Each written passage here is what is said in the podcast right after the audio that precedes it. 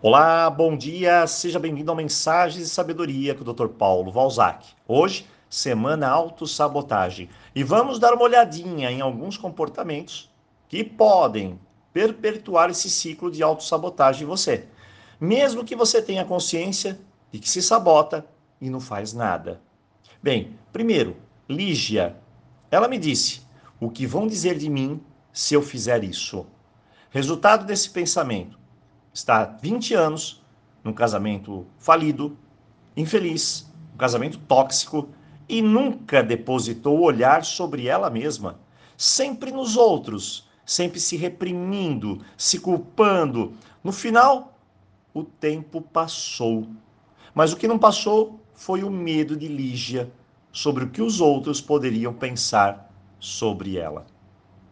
Segundo, Gabi tem medo de errar ela está sempre paralisada, querendo fazer algo que gosta, mas tem medo de dar o primeiro passo. Não consegue nem escolher uma área de atuação que não seja aquela proposta pelos pais. Ela é pura repressão. Se sente presa, diminuída. O seu fantasma é o medo do erro, de errar.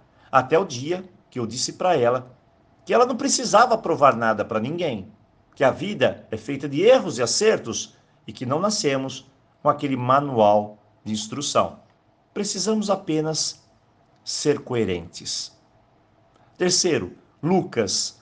Lucas se sabota por comparação. Todos ao redor dele parece que dão certo. Todos têm carro, têm casa, têm família, um bom emprego, e ele se compara e diz: Eu estou na pior, sempre se comparando, com um tremendo senso de inferioridade. E afinal, não viemos aqui para sermos todos iguaizinhos, não. Cada um é o que é. Cada um é um. E a grama do vizinho não é mais verde que a sua. Acredite, isso são apenas desculpas sabotadoras. Julie é minha aluna de foco. Quando ela chegou aqui, sempre gastava toda a sua energia na direção errada. Eu sempre dizia, Julie, não adianta saber atirar se você não acerta o alvo. Sabotar-se, às vezes, é acreditar que está indo na direção certa e está justamente fazendo o oposto, indo para o outro lado, deixando de fazer o que é certo. E por fim, Dona Teresa, a rainha da desculpa. Eu nunca vi alguém com tantas e tantas desculpas para não crescer, para continuar não fazendo nada na vida. E assim, ela adia suas realizações e passa metade da vida reclamando. Ela não faz nada e reclama de tudo. Lígia, Gabi, Lucas, Julie, Dona Teresa, todos têm algo em comum. Eles conhecem seus sabotadores e estão cativos deles. Elas estão impotentes, sem saber como seguir em frente, sem uma luz.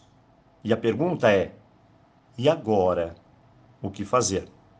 Bem, eu criei um plano para cada um Afinal, acredite, cada ser humano é único. Dentro de cada um deles tem crenças, histórias, talentos, limites, dificuldades, sonhos. Mas eu mostrei a cada um que existe uma versão atual da sua vida que não está ajudando em nada.